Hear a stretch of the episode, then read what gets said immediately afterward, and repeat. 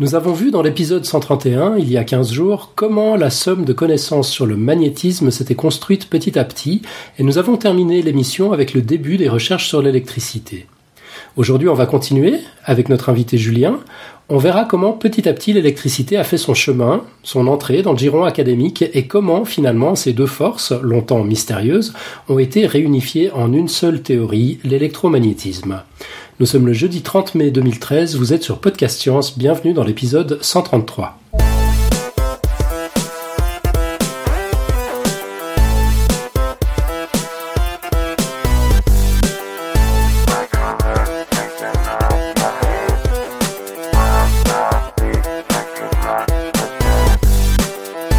Derrière le micro ce soir, Alan, professeur Fun, toujours fidèle au poste. David, qu'on est content d'avoir parce qu'on n'était pas sûr qu'il arriverait à nous rejoindre à temps. Salut David. Salut, coucou, je suis là. Nicotup est excusé, il doit multitasker ailleurs, c'est des choses qui arrivent. Et puis, on a la chance d'avoir avec nous, bien sûr, pour présenter la suite de son formidable dossier, notre invité Julien. Bienvenue Julien. Oui, bonsoir à tous. La chance, je sais pas, mais en tout cas, je suis là. Mais on considère ça comme une grande chance. Alors, au sommaire de ce numéro, euh, le dossier de la soirée, bien sûr, électromagnétisme suite et fin par Julien. Le pitch de la prochaine émission par Nicotube qui nous parlera de sa spécialité, le théorème d'échantillonnage de Shannon. On aura un audioblog par Nicotube qui euh, ce soir est là sans être là. Euh, donc deux théorèmes majeurs viennent d'être percés à jour. Le blog Chou Romanesco, Vache, euh, Kiri et Intervalle Curviligne nous en dira plus. Un son de la semaine grâce à notre ami Steph de Nouvelle-Écosse. On entendra Monsieur Térémine lui-même jouer de son instrument. On prendra les nouvelles du quiz du mois.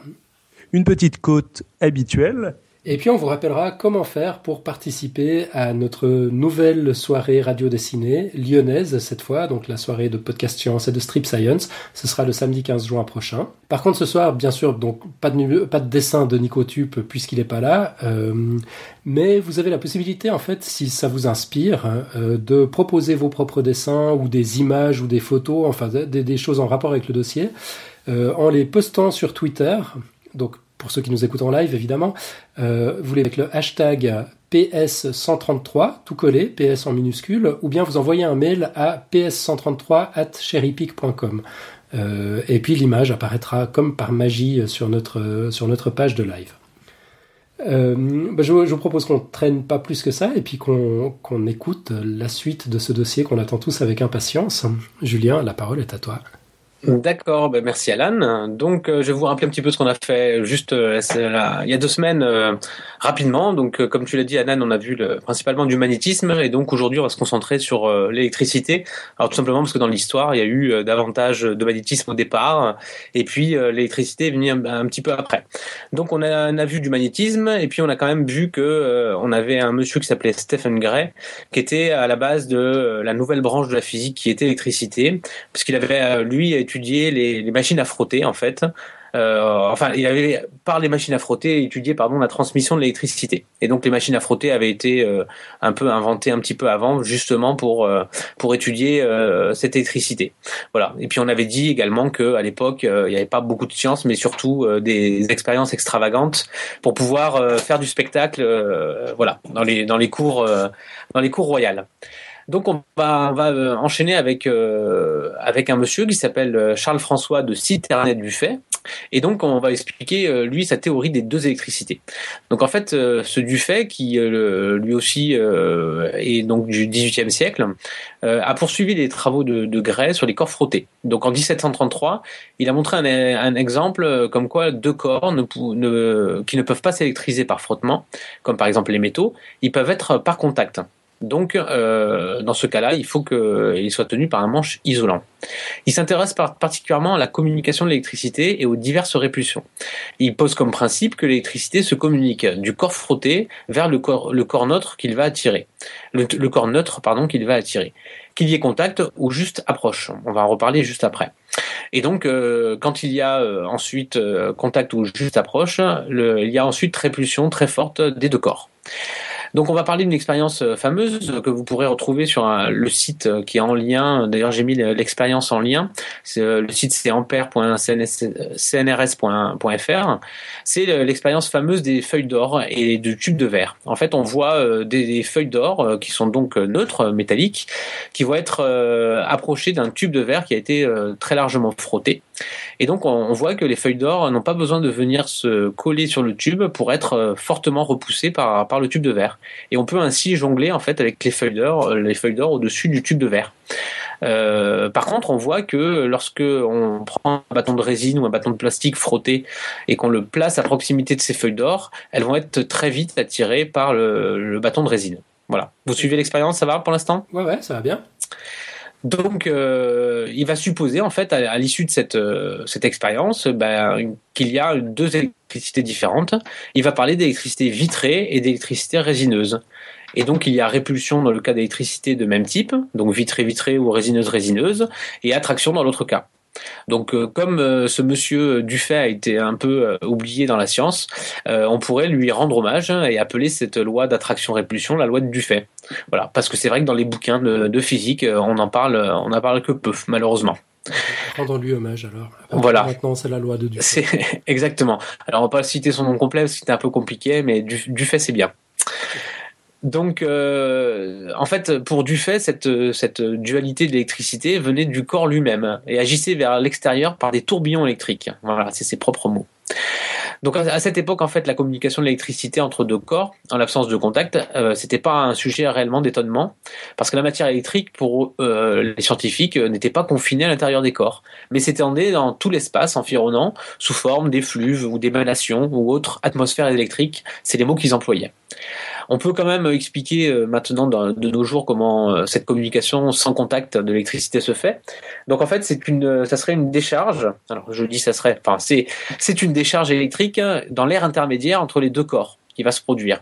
Donc en fait, quand euh, le tube de verre euh, va, va être à proximité des feuilles d'or, en fait, le tube de verre qui est, qui est euh, véritablement bien frotté produit un champ électrique très très fort à son voisinage, et donc cela va rendre l'air conducteur, comme comme comme ça se passe pour le pour le, les éclairs, quoi. Et donc, euh, ben, en, en, rendant l'air conducteur, il va pouvoir transférer des charges euh, au niveau de, l'autre corps en question. Donc, par exemple, la feuille d'or. Voilà. Donc c'est comme ça que se, produit en fait euh, la répulsion électrique en fait par transfert de charge grâce à l'air qui est devenu conducteur. Voilà. Donc on appelle ça en fait le tube de verre qui devient, euh, enfin le tube de verre pardon qui électrise l'air.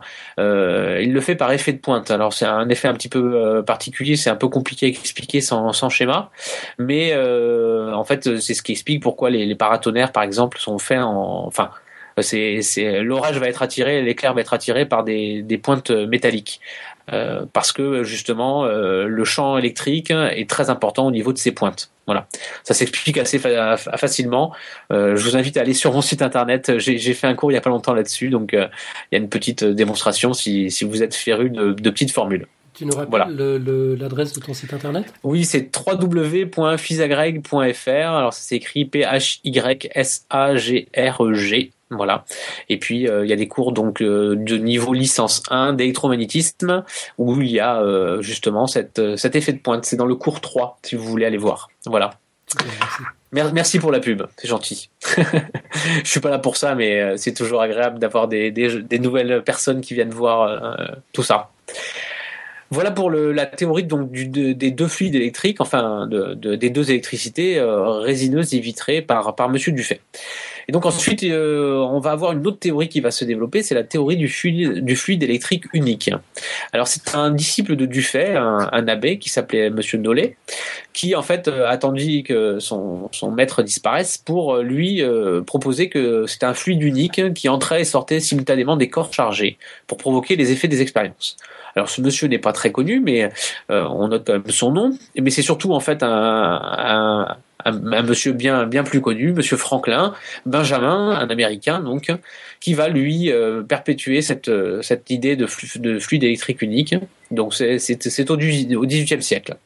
Donc en fait, il a, laissé sa trace dans l'histoire pour l'invention du paratonnerre, euh, mais surtout il a, euh, euh, défini les premiers termes utilisés en électricité. Alors ces termes, c'est conducteur, charge électrique, électricité positive et négative. Tous ces termes viennent de lui. Donc il va postuler que l'électricité est un fluide qui imprègne tous les corps. Le frottement ne fait passer le fluide que d'un corps vers un autre. En fait, chaque corps au départ possède la même quantité de ce fluide initialement, et lorsqu'un un, homme frotte un tube de verre, il fait passer son fluide électrique vers le verre. Alors le verre est chargé positivement dans le sens où il a reçu du fluide électrique. D'accord? Et le corps de l'homme est chargé, lui, négativement, puisqu'il en a donné. Voilà l'issue un petit peu de, enfin, comment il a eu l'idée euh, de ce fluide unique. Donc du coup, il dit que le feu électrique se propage du corps qui a le plus de fluide au corps qui en a le moins. Et en fait, ces, ces, mots plus et moins, eh bien, c'est un peu l'origine des électricités, des électricités positives et négatives. D'accord. Voilà. Donc euh, c'est en fait euh, c'est une notion de, de, de, courant. On va en reparler euh, après. Une notion de courant entre voilà entre l'endroit où il y a plus d'électricité et l'endroit où il y, en a, le moins. Donc ça c'est la, la, théorie de Franklin, donc très très en vogue. Alors c'est surtout les Anglo-Saxons qui étaient d'accord avec ce monsieur. Mais il y a quand même en Europe un autre courant qui s'est euh, établi, c'est euh, la théorie du double fluide. Alors c'est un monsieur qui s'appelle Robert Simer, qui était lui aussi anglo-saxon puisqu'il était euh, écossais, je crois, qui pense qu'il n'y a pas un seul fluide électrique, mais deux. Alors c'est un peu, il y a une petite anecdote sur sa, découverte, c'est qu'à l'époque les hommes portaient beaucoup de bas. Et il a remarqué, Robert Simer, qu'en enlevant ses bas, il, il obtenait des étincelles. Donc il s'est demandé un petit peu ce qui se passait. Il a eu l'intuition que c'était un peu l'électricité statique, et donc il a, il a poursuivi ses, ses expériences. Il s'est dit tiens, je vais voir si c'est, c'est les bas eux-mêmes qui, qui provoquent cette, euh, cette étincelle, enfin ces étincelles. Mhm. Donc je vais porter deux, je vais porter deux types de bas de nature différente pour voir ce qui se passe. Et là, il se, rend compte que bah, d'une part, euh, les, les, phénomènes sont beaucoup plus lumineux, donc l'étincelle beaucoup plus grosse, et puis euh, il se il se rend compte pardon, que les deux, paires de bas s'attirent fortement. Il va recommencer son expérience. Il va associer deux nouveaux types de bas. Alors, euh, il a il a travaillé avec de la laine, avec de la soie, enfin plusieurs matières comme ça. Et donc, euh, ses expériences euh, avançant, il, obtient à chaque fois des, résultats encore plus spectaculaires. Donc pour expliquer ces phénomènes, il utilise le vocabulaire de Franklin, mais il ne savait pas qui gagnait ou qui perdait du fluide électrique. Donc du coup, comme euh, il s'était renseigné sur ce qu'avait fait Monsieur Dufay sur l'électricité résineuse et, euh, l'électricité euh, vitreuse, il suggère l'existence de deux fluides. Les corps non électrisés possèdent ces deux fluides en part égale. Ils peuvent s'électriser de l'une ou l'autre des manières, soit qu'ils possèdent l'excès d'un autre d'un des fluides, soit qu'ils possèdent un excès de l'autre des fluides. Et donc, il garde quand même la notion de fluide positif et négatif qui était euh, euh, la notion qui était euh, comment dire influée par Franklin au départ. Mhm. Voilà pour Monsieur Robert Simer. Donc en fait, ces deux, ces deux théories de fluide unique ou de double fluide vont coexister au XVIIIe siècle. Les Anglais, les Anglo-Saxons seront plutôt adeptes de la théorie de Franklin, et pourtant, et les autres Européens seront plutôt sur la théorie du double, du double fluide. D'ailleurs, il y a un monsieur donc euh, aussi connu qui s'appelle euh, Charles Augustin Coulomb, qui euh, à cette époque-là venait d'établir la loi mathématique qui porte son nom. Donc on, on va la rappeler, sa loi c'est la loi qui dit que euh, deux charges euh, s'attirent en fait. Enfin, une, force s'établit entre deux charges euh, Q1 et Q2 qui varient en fonction de l'inverse de la distance au carré. Voilà et qui est en fonction des charges. Euh, je sais pas si euh, vous m'avez bien compris, sans formule c'est pas évident. Donc en fait c'est une loi qui ressemble à la loi de gravitation de Newton, mais au lieu de donc avoir une constante gravitationnelle, on a une constante électrique, et au lieu d'avoir des masses, on a euh, des charges. Voilà, un produit de charge. Ok.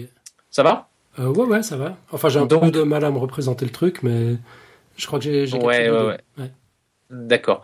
Bah c'est vrai que ouais, c'est toujours euh, la, formule est, bien pour voir euh, directement ce qui ce qui se passe.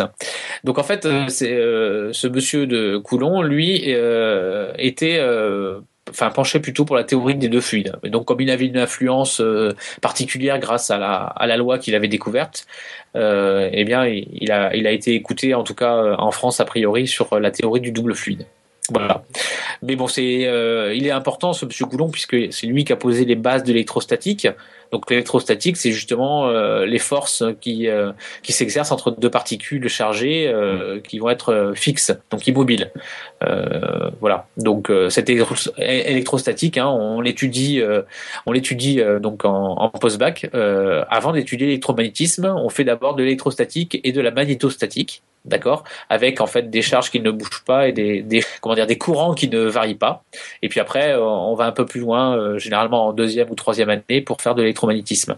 Donc, euh, on va reprendre un peu la, notion de Franklin là, et, donc de l'électricité qui va du corps positif entre guillemets au corps euh, qui, a, moins de fluide, pour parler de la notion de courant. Et donc, en fait, on a, on a dit qu'il y avait la notion d'écoulement à, l'intérieur de, de ça.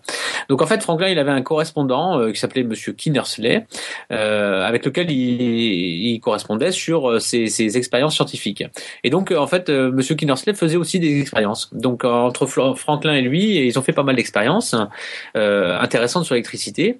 Et puis, euh, on lui a proposé de faire une première expérience pour faire circuler un fluide électrique entre un globe de verre et un globe de soufre à l'aide d'un conducteur.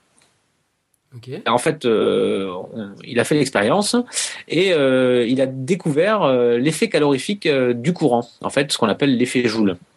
Alors c'est quoi? C'est que, ben, en fait, il a, alors oui, il a, il a utilisé en fait euh, les deux armatures d'une batterie de bouteilles de Leyde. Alors les bouteilles de Leyde, c'est les premiers condensateurs dont on avait parlé il y a deux semaines. Euh, donc il y a un schéma sur le sur le podcast. Et donc il avait il avait relié les deux armatures d'une bouteille de Leyde, euh, enfin d'une batterie de bouteille de Leyde par un fil de laiton. Et donc il s'est rendu compte que le courant passant dans ce fil de laiton, il fut porté au rouge. Donc c'est c'est ce qu'on appelle l'effet Joule. Hein. C'est ce qui permet de, de, de griller notre pain le matin. le fait que voilà le, le courant passe, euh, il y, a, y, a, résistance et donc euh, il y a dissipation de chaleur par effet Joule. Et d'ailleurs, ce, ce monsieur Kinnersley avait euh, une, une, explication de de ce phénomène assez moderne. Il parlait de résistance à l'écoulement qui serait alors plus grande si le si le fil est mince pour une même quantité de courant. Donc ce monsieur était important et, et apparemment pour Franklin, voilà, et la, la, la, correspondance entre les deux a donné des choses intéressantes. Mhm. Voilà. Ensuite, on, passe à, une autre étape. Euh, là, bon, c'est très important, mais on va pas en parler beaucoup parce que c'est pas vraiment le sujet. C'est l'invention de la pile de Volta. Donc, euh, on va juste rappeler que euh, la, pile de Volta a été inventée en 1800 par Alessandro Volta. Et donc il avait travaillé sur des travaux de, de Galvani euh, qui avait euh, observé que des, des cuisses de grenouilles avaient des mouvements un peu euh, spéciaux euh, quand ils étaient quand elles étaient en contact avec deux métaux différents. Donc du coup vous, vous, pourrez trouver hein, il y a des, des, vidéos très intéressantes qui, qui, reproduisent un petit peu ça. Il faudrait que je les retrouve et que je les mette d'ailleurs dans les notes de l'émission si vous n'êtes pas au courant de, de, de, ces expériences de Galvani. mais donc c'est l'idée que enfin, c'est les expériences de Galvani qui ont donné l'idée à Volta de, fabriquer euh, sa, première pile électrique, donc avec des disques de métaux euh, différents qui étaient séparés par des disques cartonnés imbibés, et donc euh, cela provoquait du courant. Voilà, la première pile électrique.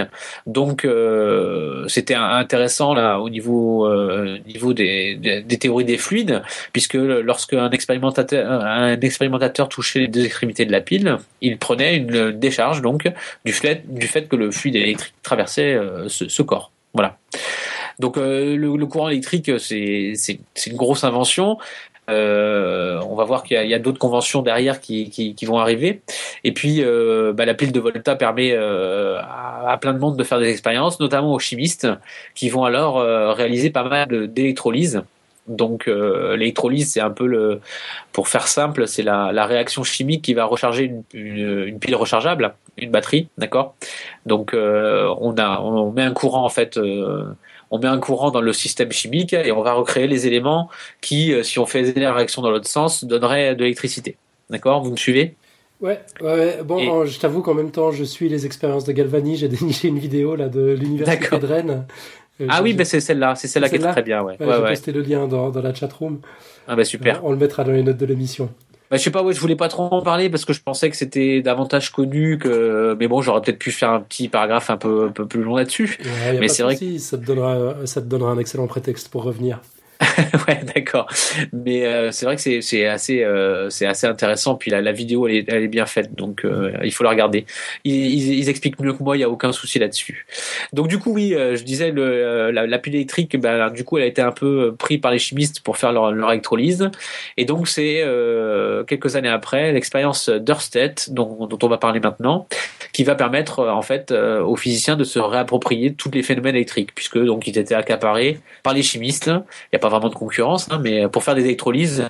Et donc c'est comme ça qu'ils ont découvert d'ailleurs de nombreux éléments chimiques, grâce à leur, électro- à leur électrolyse. Pardon.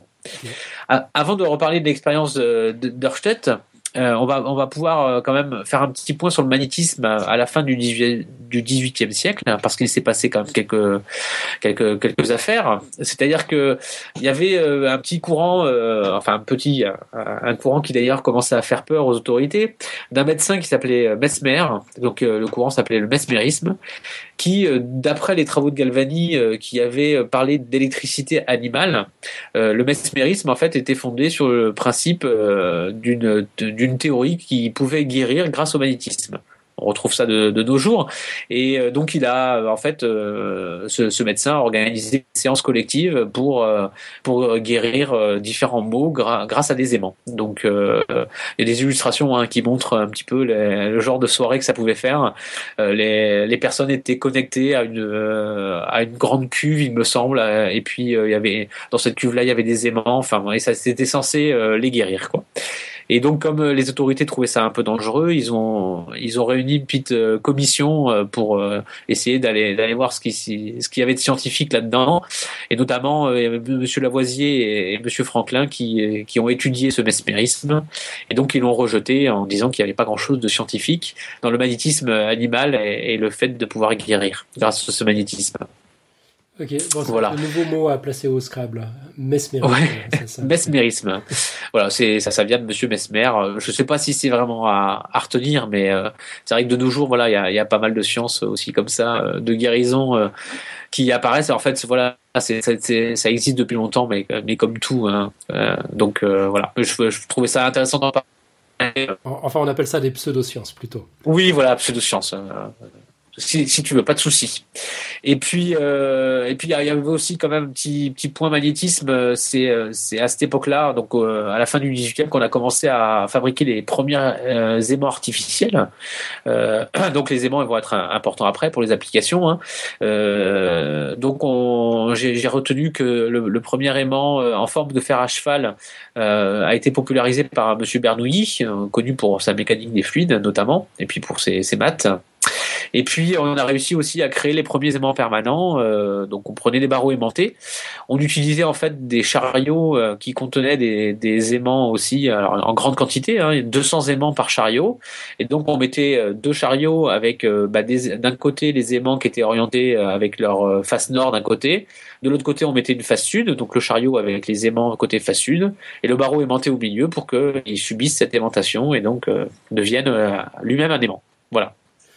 Est-ce que tu sais de quel Bernoulli on parle? Ah, euh, normalement, c'est. Alors, euh, je sais de quel Bernoulli. C'est. euh, c'est- Pour moi, c'est celui qui a. Donc, la loi de Bernoulli est une loi de la mécanique des fluides. Et puis, il a eu différentes contributions mathématiques, mais je t'avouerai que ma culture générale est, est assez limitée à ce niveau-là. D'accord, non mais c'est une question piège évidemment. hein. C'est le Gigi, mathématicien, qui la pose dans la chatroom. A- Je crois que tout le monde dans la famille Bernoulli était, était impliqué d'une manière. ou Ah, d'une autre. d'accord. Et- Ouais, je vois ça sur Wikipédia, en effet. Ouais, donc il demande si c'était le père, le fils ou le frère. Euh, et alors, il faudrait regarder les dates, puisque je parle du- de la fin du 18e. Ah ouais, en effet, il y a un arbre généalogique assez important. Euh, Alors, on fera euh, un dossier spécial une fois sur la famille Bernoulli. bah, ouais, ça pourrait être intéressant, mais euh, j'ai pas noté. Je suis désolé. euh, c'est vrai que Ouais, pas c'était un petit, man- un petit manquement. Il doit y avoir, euh, il doit y avoir quelque chose. euh, On va pouvoir trouver assez facilement l'information. Mais je suis désolé. Je n'ai pas cette information. Ok. Voilà. Euh, mais bon, c'est un, ouais, ouais, c'est une faute. Je, c'est vrai que j'ai pas, j'ai pas, j'ai pas noté le prénom. Peut-être que je l'ai pas trouvé dans la source dans laquelle j'ai pioché cette petite phrase. J'aurais peut-être dû me renseigner. Désolé. Voilà, donc ça c'était la fin du 18e, donc un petit retour sur le magnétisme et à, l'état où on en était, donc il n'y a pas eu finalement grand changement, hein.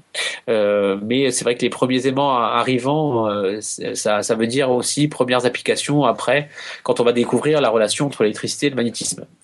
Donc l'expérience phare en fait de l'électromagnétisme, celle qui va lier la, la relation électricité-magnétisme, c'est un professeur danois de physique, donc il s'appelle Hans Christian Qui euh, donc euh, a découvert euh, donc que la, une aiguille aimantée à proximité d'un fil qui était parcouru par un courant était déviée.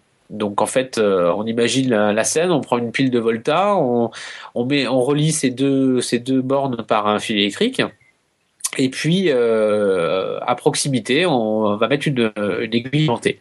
Et donc, quand on fait le contact entre la pile de volta et le fil électrique, euh, eh bien, l'aiguille aimantée va, va se mettre à, à, dévier, donc dans une direction qui n'est pas euh, celle du champ magnétique terrestre. Voilà. Et on, on, se rend compte que cette direction, en fait, euh, c'est une direction perpendiculaire au fil euh, qui est parcouru par le courant. D'accord? Mhm, Donc euh, c'est une expérience très facile à faire. Hein, euh, dans les cours de physique, euh, elle doit être, elle est faite, je pense, dans le dans le secondaire et puis dans le supérieur également. donc voilà, vous prenez une pile et, un fil de courant et ça marche assez assez assez bien. Donc bon, on prend un générateur parce qu'il y a un peu plus de puissance, mais mais ça marche bien. Et donc en fait, il, voulait, il a obtenu cette cette expérience. il voulait faire des, des expériences lui sur le pouvoir calorifique du courant, comme on en a parlé tout à l'heure avec Kinnersley. Euh, voilà. Bon, ils se sont rendu compte que c'était l'aiguille aimantée euh, qui attirait son regard. Et puis euh, il a essayé d'intervertir en fait les deux pôles de, la, pile pour voir ce, ce qui se passait. Et puis il s'est rendu compte que l'aiguille venait se diriger dans l'autre sens en fait. Donc il y avait bien une histoire en fait quand même de champ magnétique là-dedans. et donc c'est voilà le premier lien entre champ électrique et champ magnétique il a essayé d'interpréter son expérience à l'aide de la théorie des fluides, donc qui était connue à l'époque.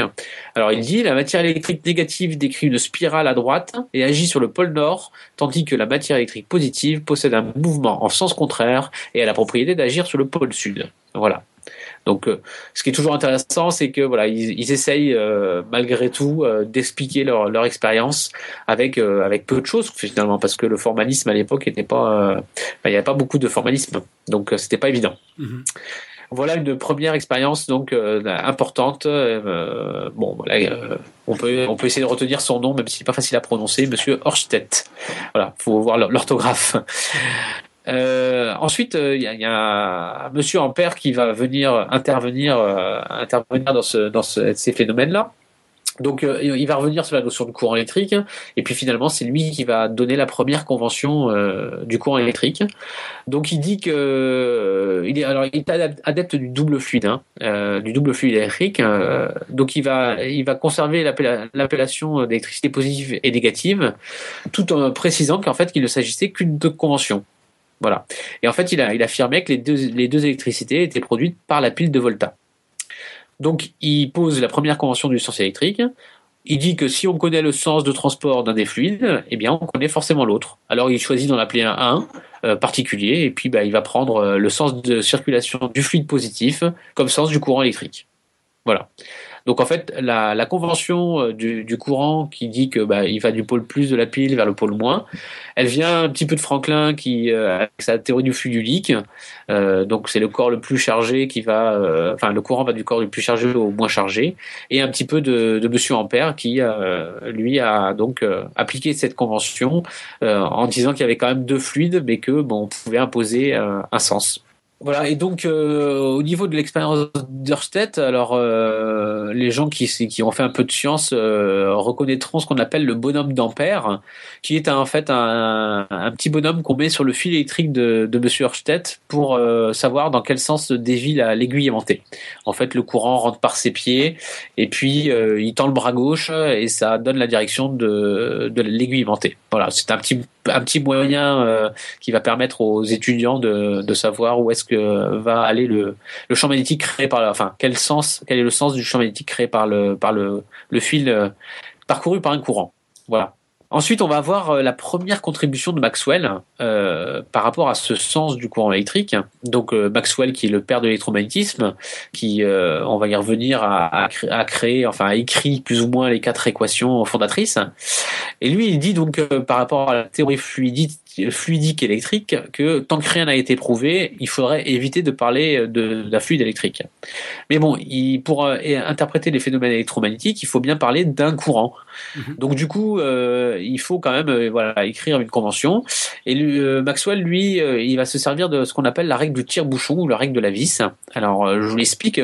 elle est assez simple. si par exemple on prend une bobine de fil parcourue par un courant, pour savoir en fait le champ magnétique créé par cette bobine, on va utiliser le sens du tire-bouchon donc ou le sens de la vis. On sait que pour visser une vis, il faut tourner dans le sens des aiguilles d'une montre, ou pour visser le tire-bouchon. Eh bien, euh, quand on va faire ça sur la bobine, dans le sens du courant, en fait, on va tourner dans le sens du courant. Et donc, si on visse, eh bien, le champ magnétique est dans cette direction-là, c'est-à-dire euh, bah, vers l'intérieur. Et puis, bah, si on dévisse, il est de l'autre côté. Donc, en fait, ça permet aussi d'avoir le, les faces nord et sud de la bobine qui sont équipées à l'élément, en fait. Ça va, je me suis bien exprimé là-dessus? Euh... Ouais, c'est peut-être pas évident, peut-être. Ouais, attends, je, je suis pas sûr d'avoir tout suivi en fait. Alors je vais reprendre, je peux reprendre. Euh, si, euh, voilà, une, une bobine, euh, donc on va parler d'électroaimant, aimant avec une bobine parcourue par un fil. -hmm. Donc une bobine, c'est un support isolant euh, sur lequel on va enrouler un fil de, de, façon très serrée, et donc on va faire, par, on va parcour, faire parcourir un courant dans ce, dans ce fil. D'accord? D'accord, jusqu'à là ça va. Donc, ouais. le courant dans la bobine, si on regarde la bobine, le courant, il va soit tourner dans les spires, en fait, dans les, ouais, dans les spires de, de, de fil électrique, soit il va tourner dans les sens des aiguilles d'une montre, ouais. soit il va tourner dans l'autre sens. Ok. D'accord. Si je prends ma main et que j'imagine la, donc si je tourne dans le sens de du courant dans les spires, d'accord. Soit je vais tourner dans les sens des aiguilles d'une montre et à ce moment-là, en fait, le tire-bouchon il va avancer, si vous voulez. D'accord si tu veux, ça va. Ouais. Soit si je, si je tourne dans l'autre sens, le, le tire-bouchon va reculer, ou la vis va reculer. Mhm. D'accord Je vais dévisser.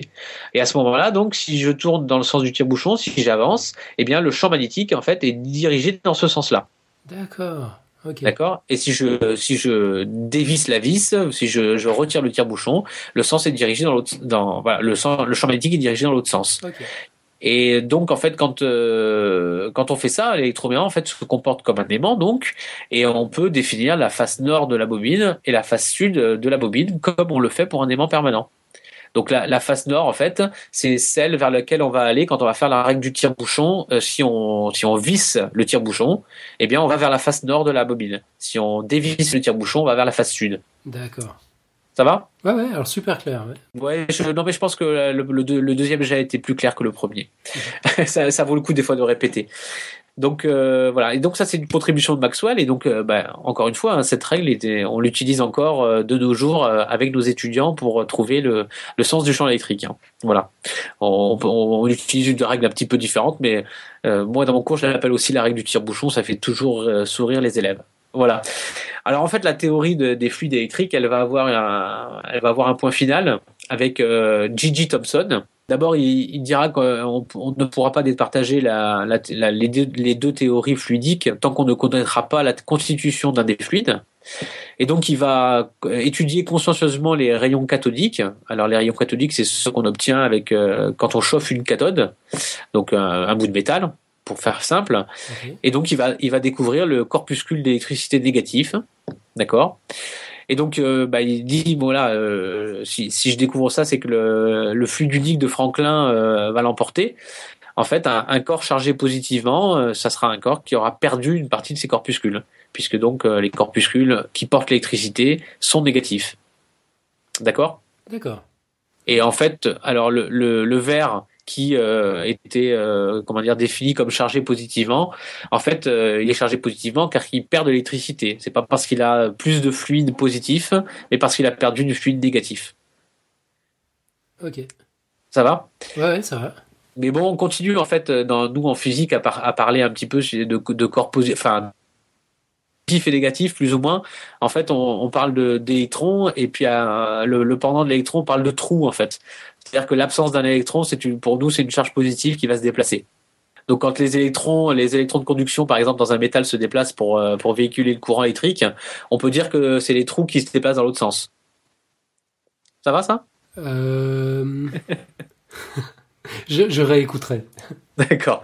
Mais peut-être que, euh, je sais pas, c'est peut-être pas clair non plus. Hein. mais bon, c'est pas. Mais en fait, voilà, on, entend parler de trous en tout cas dans le, en électricité, euh, notamment quand euh, il y a des, des recombinaisons d'électrons trous. Enfin, il y a des choses comme ça. C'est des, des, un langage qui est utilisé en, en électromagnétisme. Voilà. C'est pour ça que je, c'est pour ça que je vous en parle, mais c'est peut-être pas adapté. Non, mais quand tu le dis, ça me, ça, ça me dit quelque chose. Euh, je crois qu'on on, avait vu ça euh, dans l'épisode sur le photovoltaïque.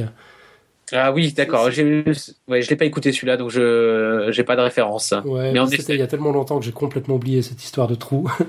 mais je, je, vais réécouter ce que tu alors vous, vous expliquer. Ouais, en effet, les, les panneaux photovoltaïques, c'est euh, généralement des semi-conducteurs, et dans ces semi-conducteurs, il y a des recombinaisons électrons-trous, oui, c'est ça. Ok. Voilà. À, à réécouter, mais je ferai de même, je crois. Hein. Pas au point non. Parfait, on va traquer ça. Voilà euh, pour, pour Thomson et donc euh, bah, découvert euh, de l'électron, donc il ne sera pas appelé électron tout de suite. Et ensuite, c'est le retour de Monsieur Ampère et euh, donc ce qu'on va appeler l'électrodynamique. Donc euh, Ampère, il va étudier euh, consciencieusement aussi l'expérience d'Ørsted. Il va la compléter avec ses propres expériences sur bah, les, les, fils parcourus par des courants et les champs magnétiques que ça peut créer. Donc il va expérimenter la force magnétique qui s'exerce entre deux fils parcourus par un courant, et il montre que celle-ci dépend du sens du courant dans les fils et de la distance entre les fils. Donc on imagine bien, il prend deux fils euh, parallèles verticales par exemple, il les fait parcourir par un courant soit de, même sens, soit de sens opposé, et puis bah, il va regarder un petit peu les forces qui s'exercent entre, ces deux fils. D'accord? Mm-hmm il va avoir l'intuition que les propriétés magnétiques de la matière, du fer, sont dues à des courants électriques microscopiques. Alors ça, c'est assez novateur. C'est vrai que donc du coup, euh, comme le champ magnétique est créé par un, fil parcouru, enfin peut être créé par un fil parcouru par un courant, eh bien, bah, les aimants permanents, il euh, n'y a pas de raison qu'à l'intérieur, il n'y ait pas des courants microscopiques qui euh, fassent aussi naître, qui fassent naître le, champ magnétique. Voilà. Et puis, il va aussi observer ce qu'on appelle le phénomène d'induction. Donc, qu'on connaît tous, le phénomène d'induction, donc on peut la mettre, euh, le mettre en, place au laboratoire avec une bobine de fil qu'on branche à un oscilloscope. Et en fait, si on fait traverser euh, la bobine par un aimant permanent, on va se rendre compte que euh, sur l'oscilloscope, on a un courant électrique qui est induit dans la bobine. Et donc, on met en place bah, ce phénomène-là dans, nos plaques à induction. Donc, en fait, la plaque à induction, c'est un, un, système d'électroaimant qui, qui va, qui va donc induire un champ magnétique. Ce champ magnétique va créer des courants induits dans la casserole qu'on appelle courant de Foucault. Et donc, euh, bah, quand il y a un courant qui passe euh, dans un métal, euh, eh bien, ça va chauffer par effet Joule, comme on l'a expliqué tout à l'heure avec avec l'expérience de Kinnersley. Donc, euh, ou alors si vous faites passer euh, tout simplement, euh, voilà, un courant dans une résistance, ça, chauffe, voilà. Je disais que c'était pour griller son pain, c'était pas mal. Eh bien, bah, l'induction finalement c'est la même chose.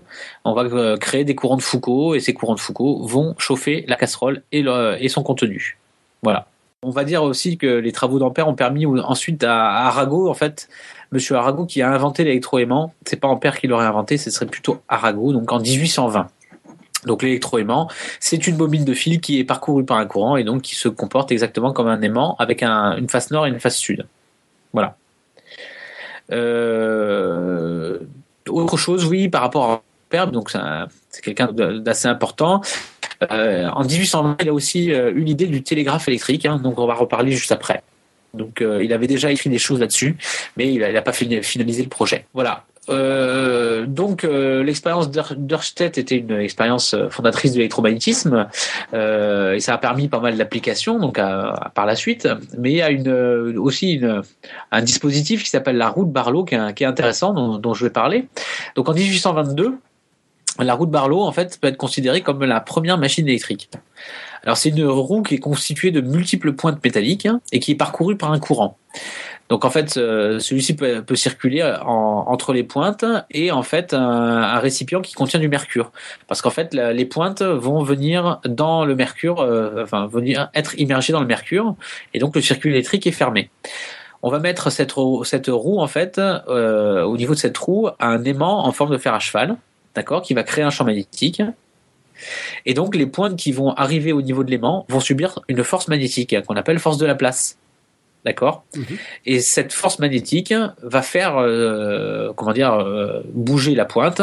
Et en, en fait, comme il y a de multiples pointes, chaque pointe va subir une action mécanique et le, la, la roue va commencer à tourner. D'accord Et euh, on va avoir un, un mouvement de rotation perpétuel, en fait, tant qu'un un courant circule dans, le, dans la roue euh, et dans le circuit fermé. D'accord Ok. L'illustration de la roue barre qui est euh, sur, le, sur le dossier. Voilà, qu'on on, s'imagine mieux le dispositif, même si on voit pas le, le courant électrique qui circule. Mais bon, c'était pas le premier moteur, hein, puisque la puissance motrice développée par cette roue était très faible. Donc, euh, c'était vraiment une, euh, une ébauche de moteur électrique, quoi. Un prototype. Un prototype. Mais bon, c'est remarquable à l'époque.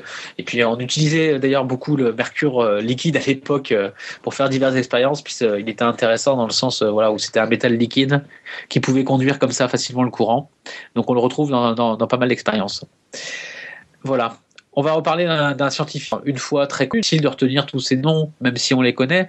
Euh, alors nous en physique, ils ont souvent donné leur nom à, à une unité de mesure, hein. mais euh, c'est donc euh, Michael Faraday. Euh, donc on est un peu plus tard là. Euh, Ces dates, c'est 1791 et 1867.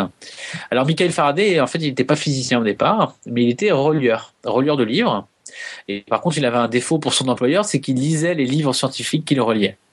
Donc, euh, c'est à lui qu'on peut attribuer la découverte de l'induction électromagnétique en 1831. En fait, euh, Ampère l'avait dé- l'avait découverte, euh, enfin, avait touché du doigt l'induction, mais en fait, elle n'est pas réellement découverte et elle est attribuée à Michael Faraday. D'accord? Donc, en fait, c'est- c'est. Pardon? La classe, je suis très admiratif pour un, pour un, pour un autodidacte. Donc il était, il était relieur, tu dis? Il était relieur, ouais, Donc il s'est construit sa culture en, en physique en lisant les livres Voilà. qu'il avait reliés. c'est ça. Et, C'est extraordinaire, euh, je savais pas ça. c'est comme ça qu'il c'est comme ça qu'il voilà qu'il laisse sa trace dans l'histoire c'est assez assez bête mais enfin c'est simple et puis euh, finalement euh, voilà on, on retient euh, on retient son nom assez facilement donc le Faraday étant la la comment dire l'unité de, de quoi Alan? Est-ce que tu sais? Écoute, je savais même pas que c'était une unité, non? Alors en fait le, le c'est pas le Faraday pardon c'est le Farad le. Farad ça dit quelque chose? Euh, pas vraiment non plus, non Non, alors le, le Faraday, on l'utilise aussi, hein, le Faraday, mais c'est autre chose. Alors le Farad, c'est l'unité en fait du, du de la de comment dire la capacité du condensateur, du condensateur électrique. Ok. Voilà. Alors c'est souvent en microfarad ou en nanofarad parce que c'est des toutes petites capacités. Mais euh, voilà, donc il a laissé son nom là, par rapport à ça. Voilà. Donc euh, la de, de l'induction électromagnétique, euh, électromagnétique pardon, va donner naissance à tout un tas d'applications. Donc on, on peut citer quand même euh, les, les principales. Hein, c'est bah, l'alternateur. Donc l'alternateur qui, qui va être dans toutes nos centrales électriques, nous fournir notre bon courant électrique. Euh, on peut peut-être rappeler le, le principe de l'alternateur. Je ne sais pas si ça vaut le coup. Euh, ouais, ouais, toujours, vas-y. Le principe de l'alternateur, donc, c'est bah, la dynamo de vélo, en fait. Hein. Euh, D'ailleurs, j'en reparle après. Donc, euh, c'est euh, l'aimant qui, qui va tourner. Donc, le rotor qui va tourner dans un stator. Le rotor étant un aimant, le stator étant des bobines de fil. Et donc, le rotor va induire un courant électrique dans les stators. D'accord? Et ce courant est récupéré. Donc, le courant va être récupéré bah, pour la dynamo de vélo pour éclairer notre ampoule. Et puis, bah, dans les centrales, on va pouvoir récupérer comme ça du courant euh, la plupart du temps. Donc, et, et donc, bah, le, rotor dans ces cas-là est, constitué en fait euh, aussi d'électroaimants puisque c'est plus. Donc, c'est des bobines qui vont être parcourues par des courants. Et donc, on va pouvoir avoir des intensités euh, bien plus importantes. Donc, euh, donner, on donne naissance au moteur électrique. Donc, le moteur électrique, c'est c'est l'inverse hein, de l'alternateur. D'accord? Pas de souci pour ça. Euh, ok, on, on a un son un petit peu crade, là, la qualité de la connexion a, a l'air d'avoir baissé. Euh, donc tu étais en train d'introduire le, le moteur électrique, c'est ça, en disant que c'est l'inverse de l'alternateur. Voilà, ouais, c'est l'inverse de l'alter- de l'alternateur. hein. donc, euh, on va faire tourner un, un rotor à l'aide du courant électrique qui va circuler dans le stator. D'accord. Voilà, donc on attribue la découverte à, à Monsieur Faraday de, de l'induction électromagnétique, mais en fait, il n'a pas formalisé mathématiquement la découverte. Il a parlé juste de notion de champ magnétique et champ électrique, hein, qui était pour la première fois en fait, euh, qui apparaît pour la première fois dans la littérature scientifique. D'accord? D'accord. Voilà. Donc euh, ça, c'est ce, sont des donc euh, des applications bah, super intéressantes. Hein. on va passer à un autre, enfin un autre type d'application, c'est le télégraphe électrique qui va permettre les premières communications électromagnétiques. D'accord Donc Ampère, Ampère avait théorisé le télégraphe, comme on l'avait dit, en 1820, mais il ne l'a pas conçu. On doit la première construction du télégraphe électrique à Whiston en 1838, qui est ce télégraphe, il a relié Londres à Birmingham. Donc en fait, euh, le principe du télégraphe, c'est utiliser un interrupteur comme émetteur qui euh, va commander en fait pour envoyer dans une ligne. Ce courant électrique va transporter l'information, et puis à l'autre bout de la ligne, un électroaimant va retranscrire les impulsions de courant et va marquer un bout de papier. Donc euh, on va juste citer le, télégraphe le plus célèbre, hein, celui de Monsieur Morse, Samuel, et donc du code associé avec euh, avec ses traits et ses points. Et donc c'est un, brevet lui accordé en 1840 pour euh, pour cette invention. Voilà. Alors juste, je ne sais pas si vous saviez que les premiers télégraphes étaient mécaniques. vous connaissez un peu l'histoire du télégraphe au départ? Euh, pas beaucoup, non. C'était des, c'était des genres de phares avec des bras mécaniques euh, et en fait on avait un code et les, les bras en fait les différentes positions prises par le bras pouvaient permettre euh, de transmettre en fait un code entre les différents observateurs. Ah oui oui ouais d'accord on voit ça au, au musée des arts et métiers à Paris. Voilà, oui, oui, je pense qu'il y a pas mal de références là-dessus. Mhm. Euh, ça, ça, a un nom d'ailleurs. Hein, euh, Peut-être dans la, moi je l'ai, je l'ai pas noté, je m'en souviens pas. Peut-être dans la chatroom, ça. Comment c'est le télégraphe euh, Je sais plus. Ça donc le télégraphe mécanique. En tout cas, euh, voilà, c'était les, les ancêtres. Voilà, on va terminer avec bah, euh, Monsieur Maxwell, quand même. On va en reparler. Euh, voilà, bah, c'est donc lui qui va formaliser mathématiquement euh, toutes les équations de l'électromagnétisme, avec euh, bah, en se basant sur les travaux d'Ampère et de, et de Faraday. C'est pas lui qui aurait euh, écrit les, les, quatre équations. Hein. Il aura écrit beaucoup plus d'équations et puis ça aurait été ensuite simplifié. Mais bon, on garde quand même les quatre équations de Maxwell en tête. Donc c'est des équations qui sont toujours actuellement enseignées d'accord, en, deuxième ou troisième année euh, après le bac, en France en tout cas. Et euh, donc ces quatre équations sont des, équations qui euh, soit parlent du champ électrique ou du, champ magnétique seul, ou alors lient les, deux champs entre eux. Donc en fait il y a deux équations, une pour l'électrique seul, une pour le magnétique seul, et puis deux autres qui montrent la relation entre ces deux champs électromagnétiques. Mm-hmm. Cléwan euh, Maxwell montre en fait que les champs magnétiques et électriques euh, s'influencent mutuellement. Ils n'ont pas besoin de courant ni de charge pour se propager de proche en proche à une vitesse. Euh, alors la vitesse c'était la vitesse c. Donc cette vitesse c, en fait, on ne savait pas ce qu'elle était au départ. C'est deux chercheurs allemands qui ont, ont, essayé de mesurer la vitesse en question et ils ont trouvé une vitesse qui était proche de celle de la lumière. Donc Maxwell en conclut que la lumière est électromagnétique. Donc c'est une oscillation transversale du champ électromagnétique, puisqu'en fait les champs E et B sont perpendiculaires à la direction de propagation. Est-ce qu'on voit un petit peu l'image? Euh, non, mais j'étais en train de faire trois trucs en même temps. Moi, je, je renonce, je réécouterai. D'accord. En fait, euh, les, les, champs électriques et magnétiques sont perpendiculaires entre eux et tous les deux sont perpendiculaires à la direction de propagation du champ électromagnétique. Ok, d'accord. Voilà. C'est clair. Donc en fait, euh, les propriétés euh, électromagnétiques de la lumière euh, peuvent permettre d'expliquer un autre domaine de, travail de Faraday qui était en fait la, lumière. Il a travaillé sur la polarisation de la lumière. La, la, polarisation de la lumière, c'est le fait que le champ électrique peut être orienté d'une seule manière dans la lumière, ce qu'on appelle la lumière polarisée. Voilà. Donc la théorie électromagnétique pouvait expliquer la polarisation de la lumière. Voilà. Donc euh, ensuite, on, reparle de la de l'invention de la dynamo et du moteur induction, puisque j'en ai parlé tout à l'heure, mais elles n'avaient pas encore été inventées. Euh, donc la, la, la, dynamo a été inventée par Zenob Graham en 1869, hein, qui va un, courant électrique à l'aide d'une force mécanique. Donc on peut se passer de la pile de Volta pour la première fois. Et puis la deuxième invention euh, est le moteur induction. Donc ce moteur inventé par Nikola Tesla en 1880. Voilà aussi euh, deux comment dire deux euh, découvertes phares. et là c'est ça a des applications directement pratiques.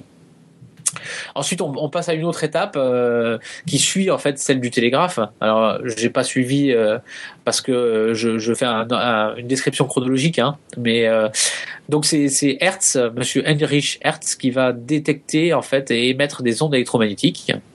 Alors, c'est en 1888 hein, qu'il va utiliser une décharge électrique pour produire des ondes électromagnétiques et il va les détecter avec une boucle de fil dans lequel un courant va apparaître par induction justement, quand elle va être transformée, euh, traversée par une onde euh, électromagnétique.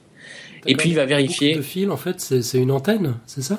Voilà, c'est ça. Oui, c'est ça va être la, la, première antenne en fait. Euh, cette boucle de fil, eh bien, dans, dans, celle-ci va, va naître un courant induit quand elle va être traversée par par l'onde électromagnétique. Voilà. C'est, on se demande comment ils ont trouvé à l'époque ça. Euh, c'est, c'est assez, enfin, c'est toujours quand on est scientifique, on se dit, moi je fais mes expériences de cours, je me dis mais, mais c'est pas possible. Enfin, qu'est-ce qui leur passait par la tête pour inventer des trucs comme ça? Ah Et euh, mais c'est bon, bon, ça existe toujours hein, dans, le, dans nos labos. On n'en parle pas beaucoup, mais euh, il y a, y a des, des milliers d'expériences qui se font chaque année avec des inventions, etc. Mais c'est vrai que à l'époque, avec les moyens qu'ils avaient, voilà, on se dit que ils étaient quand même sacrément en avance sur leur temps, quoi. Et heureusement, et heureusement que Monsieur Hertz était là pour, euh, pour nous et pour, euh, pour ce soir, par exemple. Donc, euh, donc en fait, il va vérifier que, que les, les ondes vont bien euh, se propager à la même vitesse que celle de la lumière. Et donc, il va un petit peu euh, valider les théories de, de Maxwell. Donc, euh, oui, je parle de, de, Hertz pour ce soir, puisque c'est lui qui avait inventé la radio. Alors, on n'est pas sur une radio, on est sur un podcast, mais, mais c'est pas loin. donc, c'est, il va, après Hertz, il va, il va rester à contrôler en fait cette production d'ondes et être capable de les détecter donc aisément pour pouvoir transmettre l'information. Donc euh, on va inventer la radio comme ça. Et c'est euh, Monsieur Marconi qui en 1896 va transmettre euh, le premier signal électromagnétique sur une, portée de 10 km. Et puis ben donc on, va finir par parler des autres applications qui vont suivre suite à, cet électromagnétisme. Donc ben, les applications, c'est ça va être la radio, ça va être la, télé, et puis la téléphonie sans fil, nos, GSM, euh, ensuite, on va avoir la, la Wi-Fi euh, qui il va travailler avec des ondes électromagnétiques. Donc tout ça, on travaille dans le spectre en fait euh, bah, électromagnétique avec différentes fréquences. D'accord? Donc toutes ces ondes électromagnétiques, elles sont sur euh, un spectre de fréquences. La lumière en fait partie, euh, les, les, ondes radio en font euh, est une autre partie, etc. D'accord? Les rayons X d'un autre côté. Donc, donc je j'en parle pas ici, mais donc la, téléphonie sans fil, la Wi-Fi, les micro-ondes, les radars, les plaques à induction, les moteurs, les alternateurs, l'enregistrement numérique hein, également. Donc tout ceci, c'est de l'électromagnétisme. Et donc au quotidien, on, on utilise ce, ces, ces phénomènes tous les jours sans, sans se rendre compte de ce qu'il y a derrière. Donc c'est pour ça que le, podcast, euh, pour moi, enfin ce sujet de podcast était intéressant pour aller voir un petit peu ce qu'il pouvait y avoir devant, euh, derrière, pardon, c'est toutes ces théories électromagnétiques euh, qui permettaient toutes les applications usuelles et dont on pourrait pas se passer actuellement, je pense. Pas la majorité d'entre nous en tout cas. Effectivement, moi le premier. Ouais, ouais, ouais.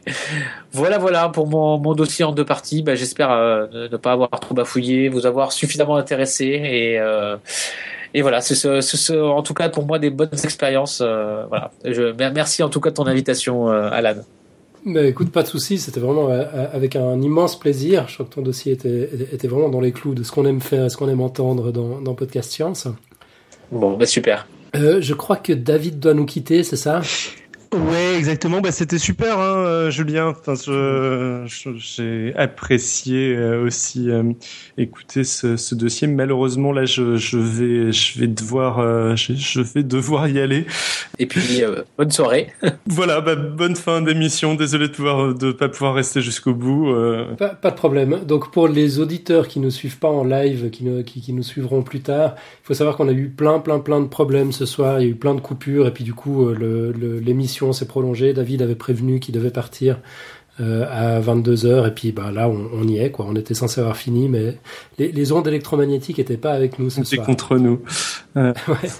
C'est des choses qui arrivent. On te retrouve la semaine prochaine, David? Exactement. Euh, voilà, bah, à la semaine prochaine et puis bonne bonne fin d'émission. Bye bye. Ouais. Merci. Au revoir, David. Ciao ciao. Et puis euh, Julien, ben, du coup, euh, je crois que je vais, je vais t'enrôler pour ce soir euh, comme, comme chroniqueur de podcast science. Ok, je vais pas de souci. Attribuer les, les textes qui sont en vert dans le conducteur de l'émission. D'accord, très bien, pas de problème. Merveilleux. Bah, écoute, merci, un, immense merci de, relever comme ça le, le, le, défi au pied levé. de rien. Et puis, puisqu'on a parlé de la prochaine émission il y a un instant, ben, on va tout de suite découvrir de quoi il s'agit. Euh, en écoutant euh, Nico Tup euh, qui est avec nous sans être avec nous. on l'écoute. Claude Shannon fait partie de ces scientifiques épatants et essentiels que le grand public ne connaît pas. Il est connu comme étant le créateur de la théorie de l'information et est l'auteur de deux théorèmes majeurs sans lesquels notre monde numérique n'existerait tout simplement pas. La semaine prochaine, je vous propose de découvrir un de ces deux théorèmes, le théorème d'échantillonnage de Shannon. C'est grâce à ce théorème que l'on est capable d'avoir des fichiers audio sans perte. Mais surtout, ce théorème explique comment on arrive avec une petite infinité dénombrable d'échantillons à capter sans aucune perte l'infini indénombrable tellement plus grand d'un signal continu. Voilà, bah c'est du Nicotube, quoi. Il va de nouveau nous, nous parler d'infini. il, ne peut pas faire autrement. Euh, donc ça, donc c'est au menu de la semaine prochaine. Euh, et puis, puisqu'on parle de Nicotube, on va l'entendre à nouveau, euh, puisqu'il nous a, hum, il, a proposé euh, cette semaine de convertir en audio un billet de blog qu'il a déniché comme d'habitude sur son, sur son blog préféré, Chou Romanesco, Vachkiri et Intervalle Curviligne. alors on l'écoute.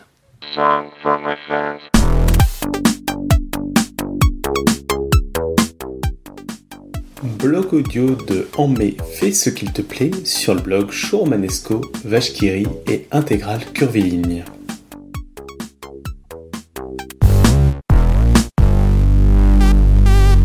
Pendant que la France se plaint du temps qui fait, il y a des mathématiciens qui bossent.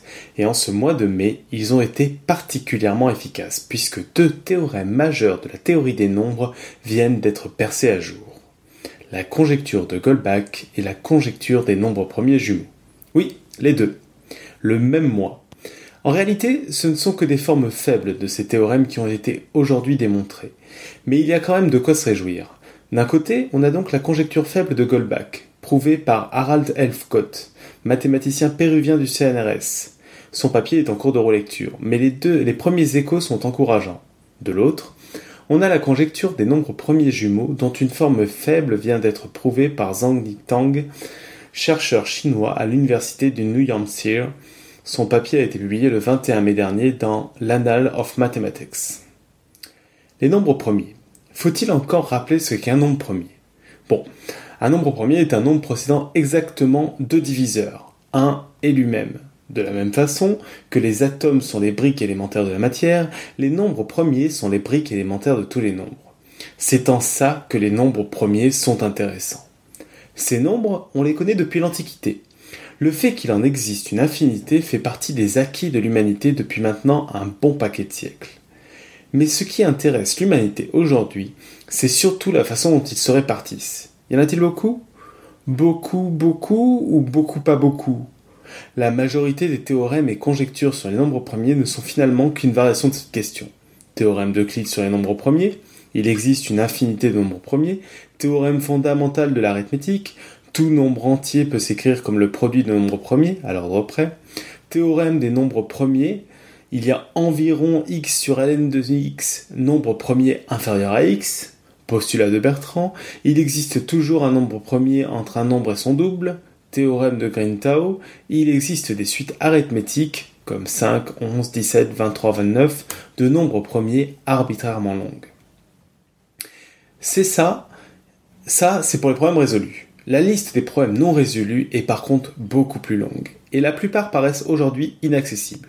Hypothèse de Riemann, conjecture de Goldbach, conjecture des nombres premiers jumeaux, conjecture de Polignac, conjecture des nombres premiers de Mersenne, conjecture des nombres premiers de Fermat, conjecture de Legendre. Cette liste est loin d'être exhaustive. La conjecture de Goldbach. On sait que n'importe quel nombre peut s'écrire comme le produit de nombres premiers. C'est le théorème fondamental de l'arithmétique. Mais est-ce aussi le cas pour les sommes? La conjecture ose poser la question. Conjecture forte de Goldbach tout premier pair supérieur à 2 peut être écrit comme la somme de deux nombres premiers. Formulée en 1742 par Christian Goldbach, la question a été longuement étudiée. Oui, la conjecture a été vérifiée pour tous les nombres pairs plus petits que 4 fois 10 puissance 18. Oui, la conjecture a l'air évidente. Il existe tellement de façons d'écrire un nombre pair comme la somme de deux nombres impairs qu'il serait vraiment pas de bol qu'aucune de ces décompositions ne soit de nombre premier. Mais malheureusement, elle n'en demeure pas moins indémontrée et, semble-t-il, indémontrable. Le dernier progrès en date est une démonstration d'une forme faible du théorème, par Terence Tao, médaillé Fields en... qui a démontré ça en 2012. Conjecture faible de Goldbach, par Terence Tao donc, tout nombre entier impair est la somme de au plus 5 nombres premiers. Avec une telle avancée dans la conjecture de Goldbach, on pensait être tranquille encore quelques années. Mais c'est sans compter sur Harald Elfgott qui vient de publier une démonstration de conjecture faible de Goldbach, futur théorème de Helgott, tout nombre impair est une somme de trois nombres premiers. En fait, le théorème, pas encore prouvé, pas encore accepté de Helgott, avait auparavant été démontré, mais seulement dans le cas des nombres prodigieusement grands, ceux ayant plus de 1346 chiffres. La forme du théorème de Goldbach reste cependant hors de portée. Les outils utilisés dans la démo de Helfgott sont inutilisables dans le cas pair. La conjecture des nombres premiers jumeaux maintenant. Deux nombres premiers sont jumeaux lorsqu'ils sont séparés de 2. Par exemple, 3 et 5, 5 et 7, 11 et 13, 17 et 19 sont des couples de nombres premiers jumeaux. Combien en existe-t-il? C'est la question. Conjecture des nombres premiers jumeaux, existe-t-il une infinité de nombres premiers jumeaux? Expérimentalement, on constate qu'il y en a même quand même un bon paquet, même s'ils ont tendance à se raréfier. Constatation n'est pas démonstration. Quand on sépare deux nombres premiers de 4, on obtient des nombres premiers cousins, comme 3 et 7, 7 et 11, 13 et 17, 19 et 23. Quand on les sépare de 6, on obtient des nombres premiers sexy. Euh, ne vous excitez pas, ça vient du latin sexe qui, signifie 6 comme 5 et 11, 7 et 13, 11 et 17, 13 et 19. On obtient donc d'autres conjectures. Conjecture des nombres premiers cousins ou nombres premiers sexy. Existe-t-il une infinité de nombres premiers cousins ou nombres premiers sexy? Ces questions se généralisent pour n'importe quel écart pair. C'est ce que Zhang Yitang a démontré. C'est donc l'une des que, euh, que l'une des conjectures est vraie, mais on ne sait pas encore laquelle. Enfin, si, on sait que l'écart en question est un nombre inférieur à 70 millions. L'histoire ne dit pas comment on appelle deux nombres entiers, deux nombres premiers séparés de 70 millions. Théorème de Zhang donc, il existe une infinité de couples de nombres premiers de la forme P et P plus 2n, où 2n est un nombre inférieur à 7 fois 10 puissance 7, soit 70 millions. On attend donc maintenant avec impatience la fin du mois, peut-être une annonce de la résolution de la forme faible de l'hypothèse de Riemann.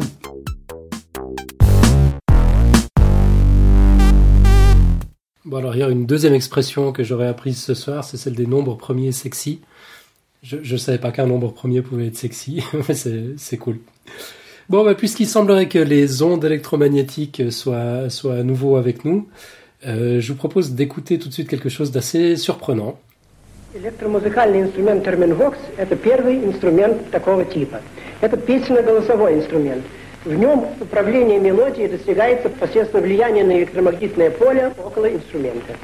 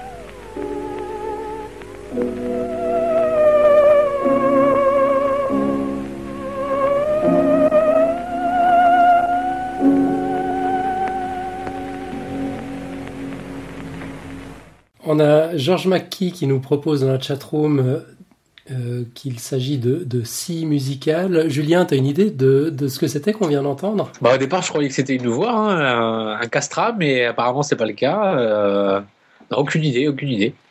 Ben, c'était un, un thérémine, en fait, euh, joué par, euh, par son inventeur lui-même, Léon Thérémine, qu'il a inventé en 1917.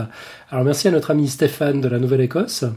Euh, on, peut voir dans euh, la vidéo qui est en lien euh, sur, sur, le biais du son la, démonstration de, cet instrument, ainsi que, d'un autre instrument, les, ondes Marteneau. donc les, deux instruments sont des grosso modo à la même époque, au début du XXe siècle, et sont basés grosso modo sur le même principe. Donc c'est il n'y a, a, pas de clavier, on touche à rien, on fait que, que influencer des ondes électromagnétiques euh, d'un geste de la main. C'est très très impressionnant comme truc. Et puis techniquement parlant, c'est les premiers synthétiseurs en fait. Et ça, ouais, ça, ça, remonte à, 1917 donc.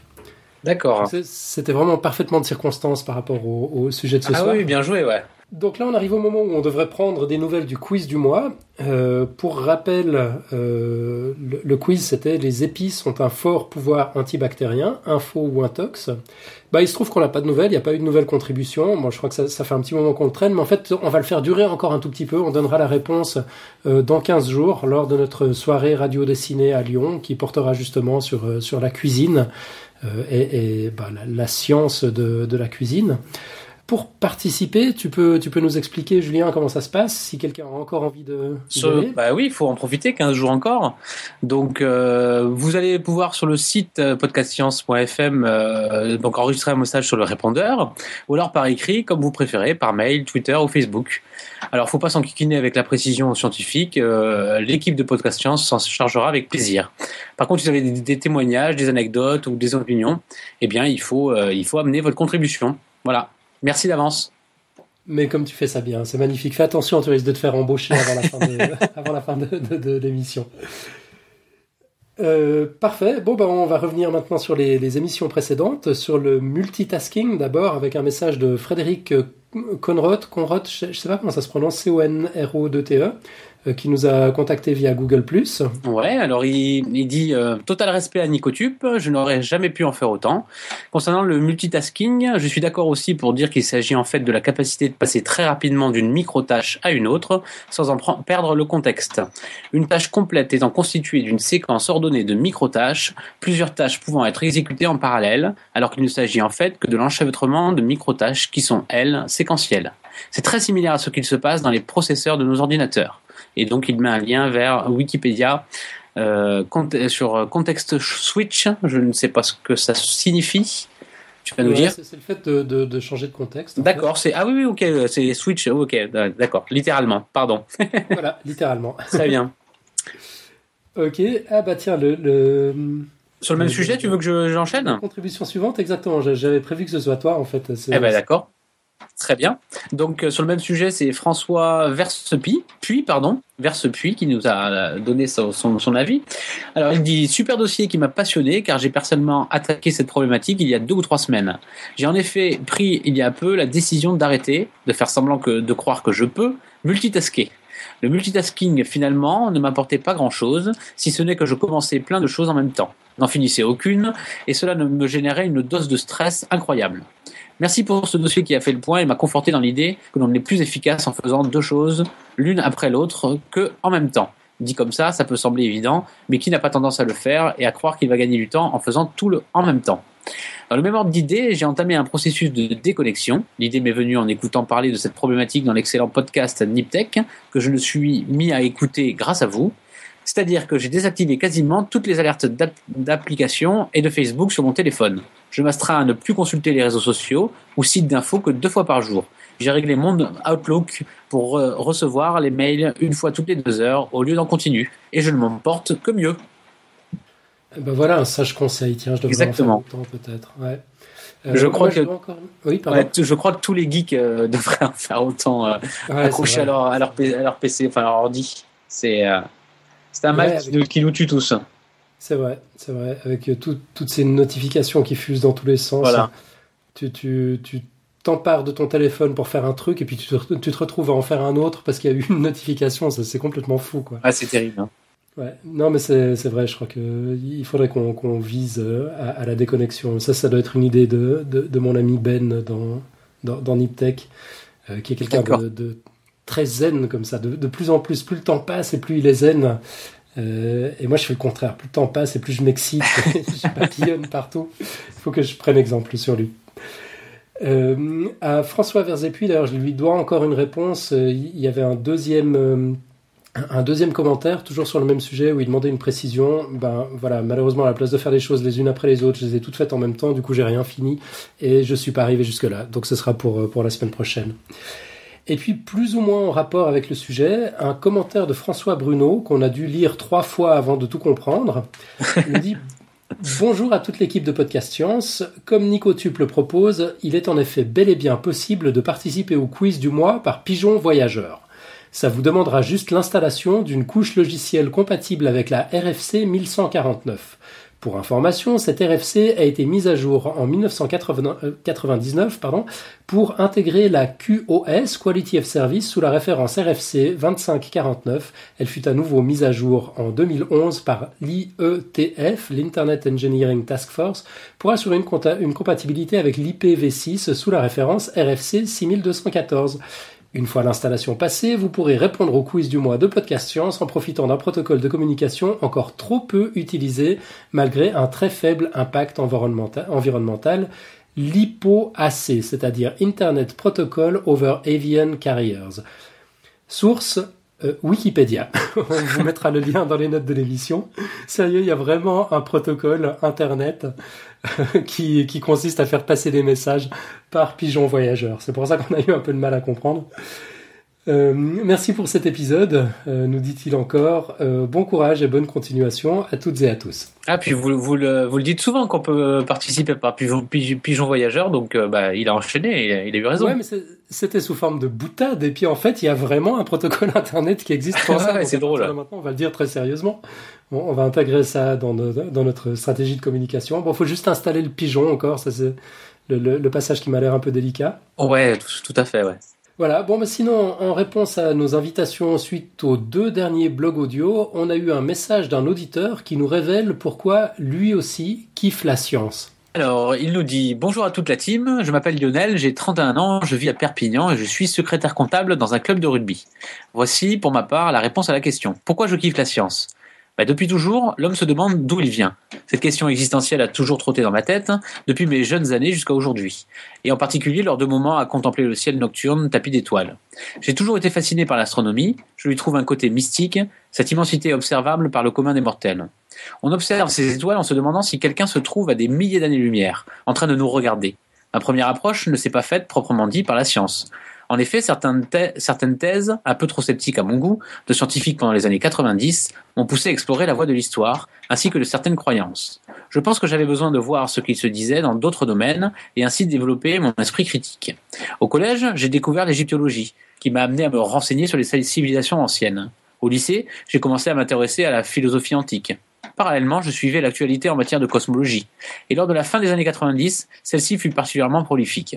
Je regardais beaucoup de documentaires, je lisais quelques magazines, mais le déclic s'est réellement produit avec le documentaire en trois parties, Voyage dans l'espace, présenté par le comédien Sam Neill. Donc il y a le lien vers le, le documentaire.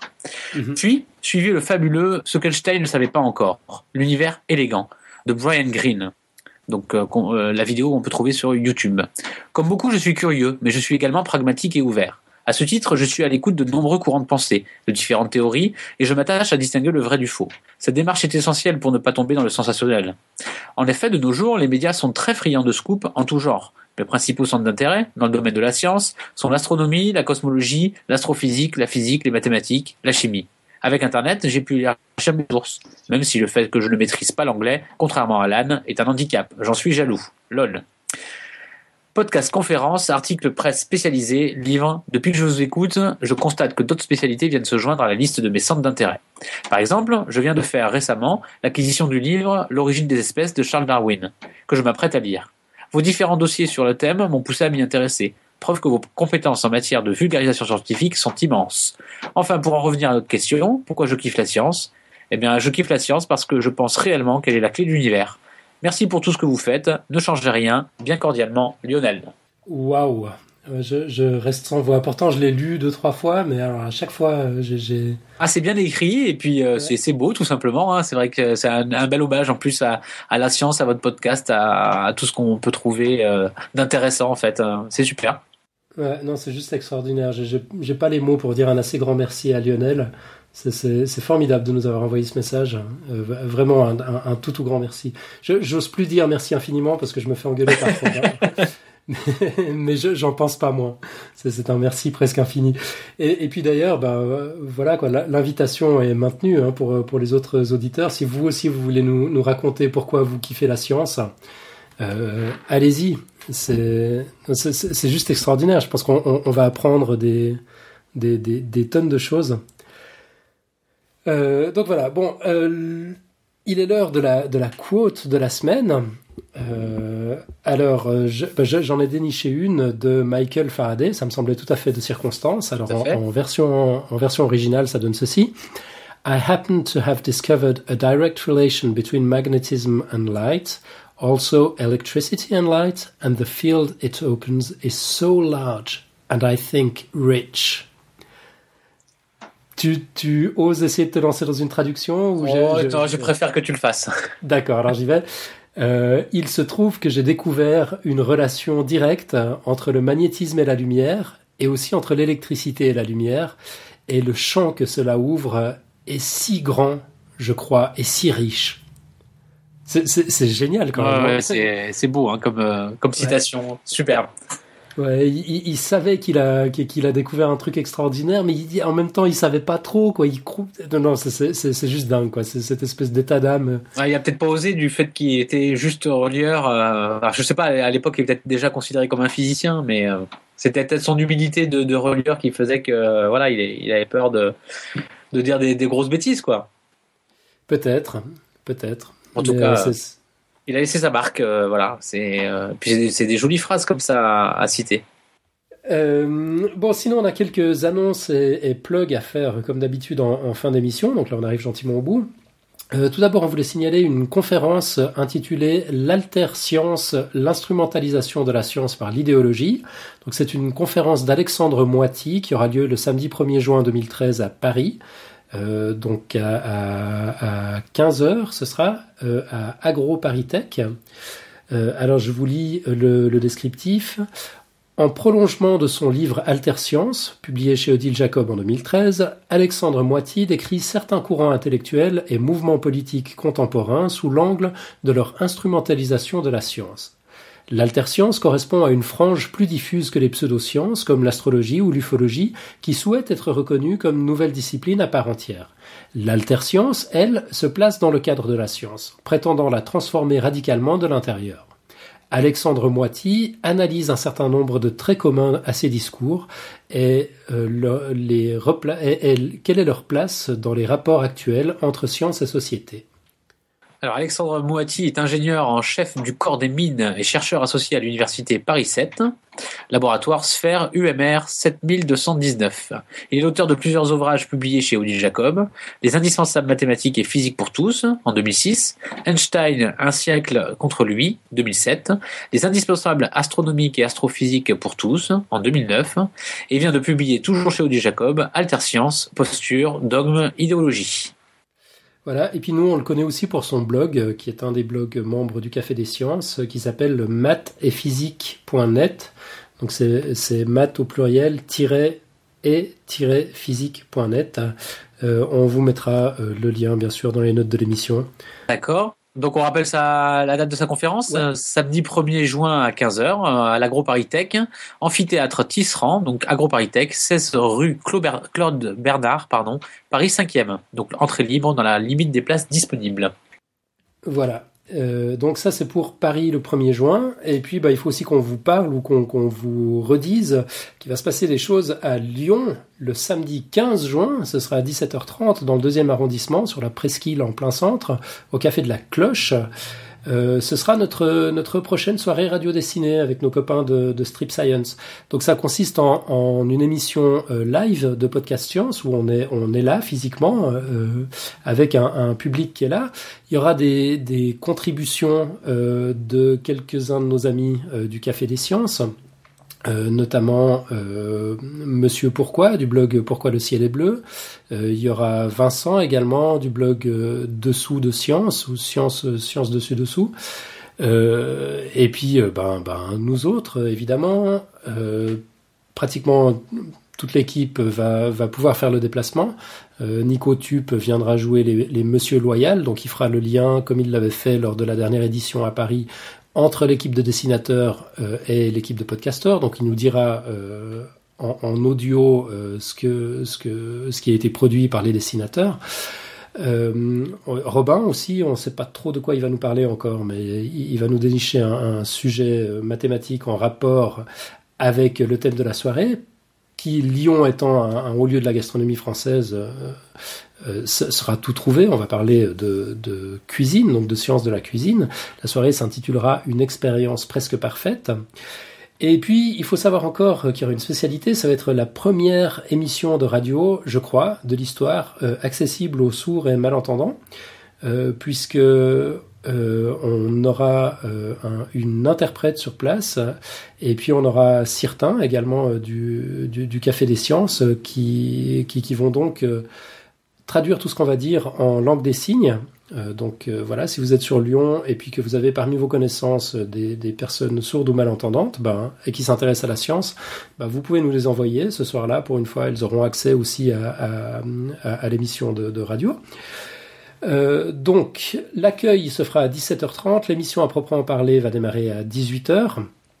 Euh, dès que Nico nous aura pondu l'affiche, malheureusement il a eu un, empêchement, il n'a pas pu le faire encore, bon, on partagera tout ça sur les réseaux sociaux, vous pourrez facilement euh, vous inscrire, en tout cas nous indiquer si vous avez l'intention de venir ou pas.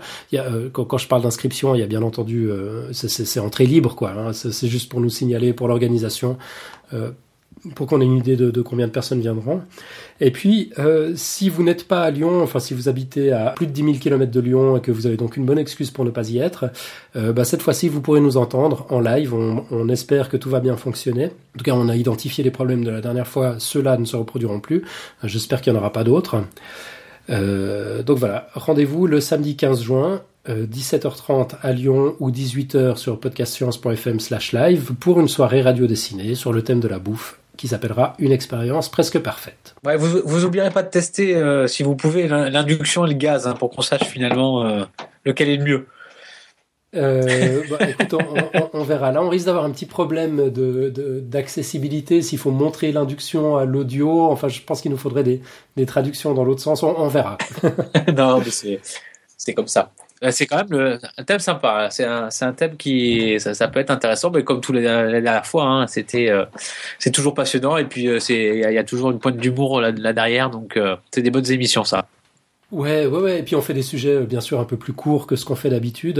Euh, ouais, oui, c'est sûr. Et puis on, voilà. Euh, et, effectivement, c'est un peu un peu plus léger. Quoi. On, on, y est aussi pour s'amuser. Mais vous avez bien raison. Bah oui. Faut en profiter. Absolument. Alors puisqu'on est dans la rubrique plug euh, et promo, juste euh, peut-être faire un petit rappel pour, pour ton site. Euh, oui. Donc c'est fisagreg.fr. Voilà, donc c'est un site internet qui, qui montre en fait des cours. En fait, c'est un site de partage de, de ressources de physique chimie. Donc mhm. étant enseignant, voilà, je, je, partage tout ce que je produis entre guillemets, bien que c'est juste une agrégation de sources. Hein, je, je n'invente rien, je n'invente pas la physique. Mais voilà, je, je publie mes cours. Donc actuellement, je suis en je suis en post-bac, donc dès que je, je, produis un cours, ben je j'essaie de le mettre en ligne pour euh, pour que les, étudiants y aient accès. Et donc euh, voilà, les, les, gens qui sont intéressés par un peu plus de formules peuvent aller euh, y jeter un œil. Eh, eh, excellent, formidable. ok. Ça, ça, ça, pose aucun problème. Ça, je, te, je, te, pose la question, elle me vient à l'esprit maintenant. Le, le, fait que tu partages tous tes cours en ligne, comme ça, tes, tes collègues voient ça d'un bon œil, la direction de, de, de, l'établissement aussi Ouais, ouais. Alors j'ai, en fait, j'ai été un, peu recruté parce que j'ai montré justement que euh, au niveau technologie de l'information, de la communication, euh, j'étais en, pas en avance, mais en tout cas, je j'avais pas de souci là-dessus. Euh, mhm. donc moi, je partage. Alors bon, on voit pas trop sur mon site de quel établissement je, je proviens, donc il n'y a pas vraiment de lien qui, qui est fait. Ouais, enfin, c'est marqué, mais vraiment c'est marqué en tout petit. maintenant, je m'en sers en fait en, en, support avec mes étudiants, donc ils savent que euh, ils peuvent avoir du, en fait, ils ont du, du présentiel enrichi, comme on appelle ça. Ils m'ont en face d'eux euh, pour faire mon cours, puis ils peuvent le retrouver après sur Internet avec des petits compléments euh, vidéo. Là, j'essaie de faire des petits compléments vidéo pour leur expliquer des démonstrations des étapes de calcul. Voilà, des diaporamas commentés en fait. Voilà. Et donc voilà, bon moi j'ai comme je dis, hein, je je n'invente rien, je fais que diffuser voilà les, les cours que je fais. Donc bon ben il y a, pas trop de soucis. Et puis ben mes collègues s'y mettent aussi. Euh, enfin, j'ai un, de mes collègues qui, euh, qui déjà euh, produit ses cours également sur sur internet. Donc non, c'est rentré dans les mœurs. Alors il y a, des gens qui aiment toujours pas partager, mais partager quoi finalement on, invente. Enfin, en tant qu'enseignant, je crois qu'on n'invente rien. Hein. Donc il faut pas avoir peur de, de diffuser. Après, euh, ouais, je voilà, je, je pense que c'est important. Euh, et puis bah, il y a des, des, jeunes qui arrivent dans le métier, ils peuvent se servir. Euh, moi, je sais qu'il y, y, a pas mal de, de lycéens à l'époque quand j'étais en secondaire qui me disaient qu'ils avaient eu le bac euh, grâce à mon site entre guillemets, entre, entre guillemets bien sûr. Hein, c'est, euh, je pense que voilà, c'est pas le cas, mais voilà, ils retrouvent des ressources. Bon, j'ai une façon de faire que peut-être leur leur, leur, leur prof n'avait pas, et du coup ils aiment mieux la mienne voilà. Donc, euh, je trouve que, bah, voilà, on est dans un monde de partage. Euh, il y a des hauts, il y, a des bas. Enfin, il y a, des côtés positifs et des côtés négatifs. Mais là, il, faut y aller à fond, quoi. C'est toujours pour diffuser. C'est comme, c'est comme ce que vous faites, vous diffusez. Donc, euh, on peut pas vous en vouloir de reprendre, de, reprendre des, choses qui, qui existent, quoi. C'est le but, c'est de diffuser. Voilà. Bah ouais, e, effectivement, mais c'est même la mission de, des enseignants quand on y pense, c'est finalement de transmettre la, la, la culture, enfin l'ensemble de la culture à la génération suivante. Et, et c'est vrai qu'à la réflexion, ça devrait être, ça devrait être la norme que, que de bah partager comme ça. Oui, tout à fait. Mais euh, à l'époque, j'avais un peu de, j'avais un peu de scrupule quand j'étais dans le secondaire, en fait, de, de donner mes cours parce que j'avais peur que les, les élèves euh, se désintéressent un petit peu de ce que je faisais en présentiel, en sachant qu'ils allaient retrouver les idées euh, sur Internet. Euh, en fait, je me rends compte avec mes étudiants que là, euh, euh ils, en fait, ils prennent le cours comme comme s'il n'existait pas sur Internet. Hein. C'est exactement de la même manière. ils sont avec leur crayon et leurs feuilles et ils écrivent. Et par contre, ils ont, voilà, ils, ils savent que s'il y a un petit point de détail qui, euh, leur a manqué, eh ben ils peuvent aller le retrouver. Et donc euh, c'est vraiment, c'est, je pense que c'est plus enrichissant euh, qu'autre chose. Et bon voilà, ça se passe très bien quoi. Bah, c'est extraordinaire. Non, et puis le fait de t'entendre dire que des, des, gens ont réussi leur bac grâce à ça, ça, ça doit faire plaisir. Quand ah bah de toute façon, ouais, je marche comme vous. Hein. Je marche aux commentaires, aux, aux petits, voilà, aux petits messages. Bah, c'est super de, voilà, de. On, on, fait ça toujours un petit peu aussi pour ça. Faut être honnête, hein, euh, pas pour de la reconnaissance, mais pour euh, pour ça, pour savoir qu'on sert à quelque chose, quoi. Donc quand on peut avoir un feedback, ça peut être ça peut être sympa. Bah ouais, ça, ça fait plaisir, c'est vrai. C'est un peu à ça qu'on carbure. Hein, ouais, tout à fait. Chez nous aussi. Ouais. Ok, bon, je voulais signaler encore, euh, c'est mon, avant-dernier plug, un projet d'étudiant en biologie qui s'appelle indesciences.com. Ça s'écrit I-N-D-E, euh, au pluriel.com, tout en un mot. Euh, quand je dis projet d'étudiant, on pourrait imaginer un truc un peu amateur, euh, mal foutu, mal fini. Bah pas du tout. C'est un blog de communication scientifique qui est hyper pro, qui est organisé en rubriques biologie santé, chimie, physique univers, maths info, géologie. Il y a même une rubrique What the fuck. Et le blog est alimenté par des passionnés qui n'ont d'autre ambition que de faire connaître la science. Euh, je ne sais pas si ça vous rappelle quelque chose. Euh, ah oui, c'est pas le seul point commun. Euh, il nous mijote un podcast pour la rentrée. Si, si, on aura bientôt de la compagnie dans les résultats de recherche d'iTunes et de SoundCloud. Il était temps. Euh, bon, j'exagère un peu, bien sûr, dans les résultats de recherche. On avait déjà Scepticisme scientifique, par exemple, et puis l'excellent Vie artificielle de David, mais il n'y avait pas encore de podcast scientifique généraliste propulsé par une bande de dingues animée par la passion. Et on est vraiment enchanté d'avoir de la compagnie, surtout venant d'étudiants. Euh, c'est particulièrement épatant. Alors, bienvenue à eux et longue vie à indesciences.com, le podcast, donc, et le blog. Blog à mettre en favori, absolument. Et je vous souhaite d'emblée une, une bonne lecture. Bah, c'est bien d'avoir de la compagnie sur ouais, sur iTunes. Et puis bon, c'est pas tout à fait dans votre dans votre giron, donc ça va. Vous allez pouvoir coexister ensemble. Ah, mais il y a, pas de souci. Effectivement, plus, plus on est de fous, plus plus plus on rit, j'espère. en tout cas, moi, j'ai vraiment envie de, de, de coopérer. Je trouve absolument génial qu'un que, projet comme ça vienne d'étudiants. On, entend tellement de trucs sur, sur, les jeunes euh, voilà, qui, qui, qui savent euh, recevoir mais pas donner, blabla, enfin tous ces discours de vieux. D'avoir de, temps en temps des exemples comme ça, je, trouve ça extraordinaire. J'ai vraiment envie de. Ben ouais, on a hâte d'écouter, ouais. les encourager.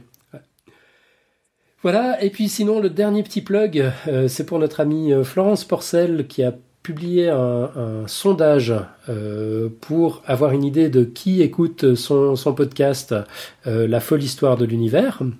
Euh, donc là aussi, si vous en avez l'occasion, n'hésitez pas à cliquer juste pour lui répondre. Ça, prend vraiment 30 secondes, pas plus. C'est pas de ces sondages où on vous promet que ça prend 30 secondes et en fait ça prend 3 heures. là, c'est vraiment super vite fait. C'est 3-4 questions, oui, non. Vous, avez, vous voyez les résultats tout de suite d'ailleurs. donc voilà. Euh, j'en ai fini avec, euh, avec les petits plugs et la partie promo. Euh, du coup, bah, je, te laisse euh, Julien, faire notre petit rituel de, toute fin d'émission. Oui, très bien. Ben, si vous aimez Podcast Science, il faut ne pas hésiter à noter, commenter, partager, liker le podcast et les dossiers. On est bientôt à 1000 sur Facebook. Donc, euh, un petit truc à gagner pour le millième euh, qui nous likera. Voilà. Et puis, ne pas hésiter à diffuser par mail et par tous les réseaux sociaux. Exactement, partagez tout ce que vous pouvez. L'idée, c'est justement de, de diffuser euh, cette information. Euh, on, on, a une licence Beerware sur le site, c'est-à-dire que si vous nous piquez de l'information pour la republier sur votre blog, par exemple, c'est tout à fait permis, il n'y a pas de souci. Euh, simplement, il faut, il faut nous offrir une bière. Ah, c'est aussi simple que ça. Ouais, je vais peut-être le faire d'ailleurs pour mon, pour mon dossier euh, euh qui est en ligne chez vous. Je vais peut-être le mettre, euh, je vais peut-être le mettre chez moi et je vous, je vous payerai une bière. Ça marche, parfait. Bon, là, c'est toi qui l'as écrit. En plus, je pense qu'on peut te payer une bière aussi. Donc euh, voilà. On non, non, mais je rigole. Il est bien sur votre site. Est-ce qu'il y a moyen aussi de, de, liker, de viraliser, de partager les contenus de, de fisagreg.fr euh, Oui, j'ai un, petit euh, like sur Facebook en fait, euh, mais comme j'utilise pas le pas le réseau social en fait, ça, ça, permet juste de diffuser diffuser l'adresse, ouais. Mais dans les les différents cours sont pas sont pas implémentés pour ça.